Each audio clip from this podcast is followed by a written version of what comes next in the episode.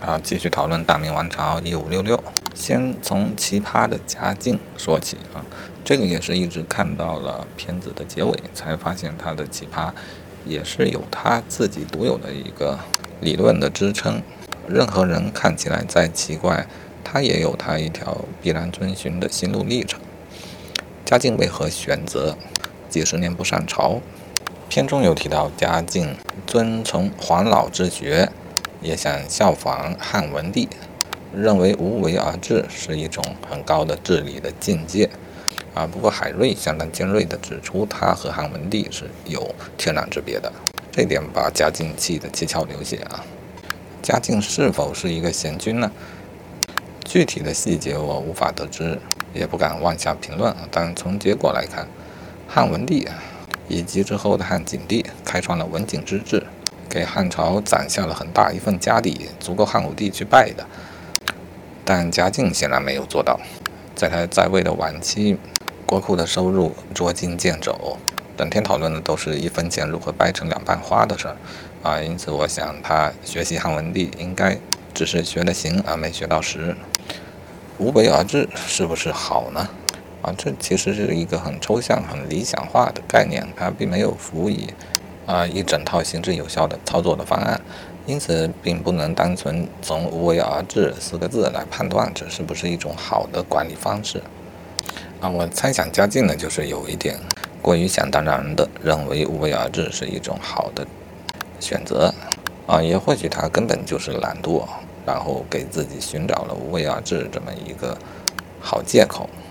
无为而治的根本呢，其实是让百姓休养生息，不折腾，这是它的本质。嗯，这方面呢，嘉靖倒也没有主动的折腾太大的事情啊。从电视剧里来看的话，抵御边患这是不得已的事情。此外，他没有特有责任感的搞一些大工程，像开凿运河啊、修长城啊这种事儿，他倒是真没做。但是明朝的百姓也还是没有得到休息啊，或许和小兵器有一定的关系，让明朝的收入本身就比较紧张。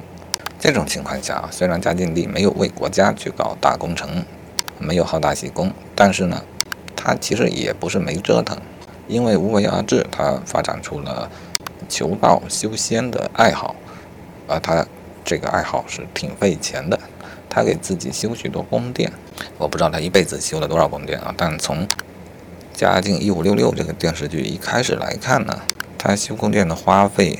占整个国家收入的相当大的一个部分，目测是会达到百分之二十这样一个水平。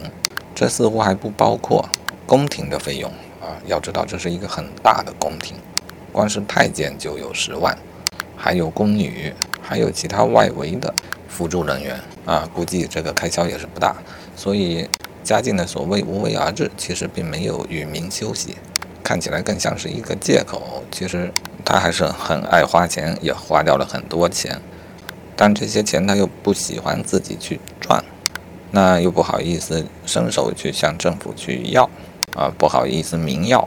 我想这也是他选择了严严嵩作为首辅的主要的原因。严嵩就是比较摆得正自己的位置，啊，他有个著名的媳妇理论啊，就是他是当媳妇两头为难，一边挑着。呃，全国政府机关的开销，一边又要给嘉靖挪钱，嘉靖的胃口还不小。国家要有钱还好办一些啊，国家偏巧又没钱，与可能与自然的气象有关，那会导致农业的减产，减产啊，又会导致北方游牧游牧民族入侵的问题，也就是边患，又逢倭寇的进犯，断绝了海上的商路，让明朝的出口业务受阻。到处都要用钱啊，皇帝也要用钱。严嵩在其间，他的位置就刚好夹在外朝与内朝之间，他确实是很尴尬的人，工作的很痛苦啊。但也因为这一份痛苦呢，他才能够把持住他的位置，凸显了个人的价值啊。这也是他能够执掌内阁二十年而不倒的原因。一方面啊，群臣如果想倒严嵩，查账最后会查到皇帝，搞得不了了之，也查不下去。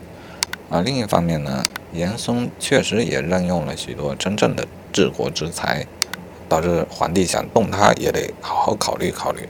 把持朝政二十年啊，这个让严嵩成为了一个，他不由自主的便会成为一个巨大的势力，天下所有的人才都会投奔到他的名下啊，不管不管他是不是完全认可严嵩，都只能投奔他名下。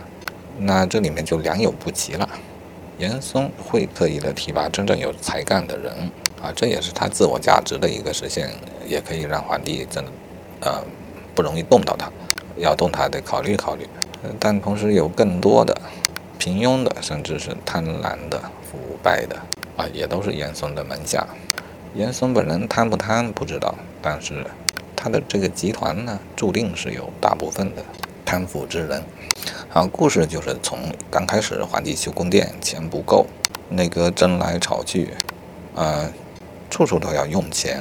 难道削减工部的经费？工部可是要给皇帝修宫殿的，嘉靖就不高兴啊！不高兴他就不敲磬，不敲磬就不能批红，不批红就不通过啊！这个议案就悬而未决，他就用这种方式施加压力。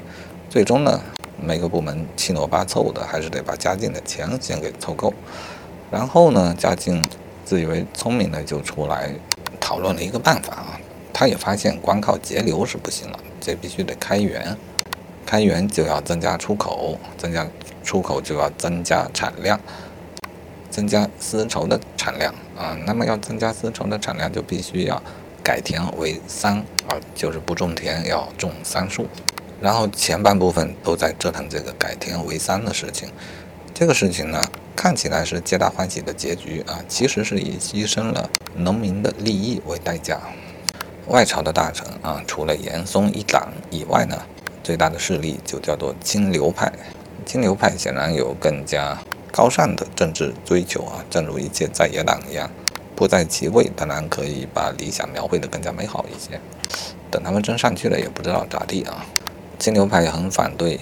严党啊，因此推举了一些人，想阻挠一下严党的政策啊，比方改田为桑啊，这就把海瑞给弄出来了。啊，果然海瑞以他的一己之力就把改田为桑这事儿基本给搅黄了。但是他们没有想到海瑞的能力能量还远不止于此啊，海瑞是里面很出彩的一个人物啊。我不知道史实是怎样的啊，但是这个小说呢，我认为确实写的很好。它不是一个单纯的宫斗剧啊，也不是一个单纯的权谋剧。虽然有宫斗的成分，也有权谋的成分，但是也有人性的成分啊。尤其像海瑞这样一个完全不可预期的变数啊，这个话题在后面再说啊。先回到之前讨论过的主题啊，就是嘉靖呢所谓的无为而治，只得其表而不得其实。啊，这是对于中国这个国家来说真正的重要矛盾。啊，刚开始前几十集还在折腾改天为三，折腾导盐的事情。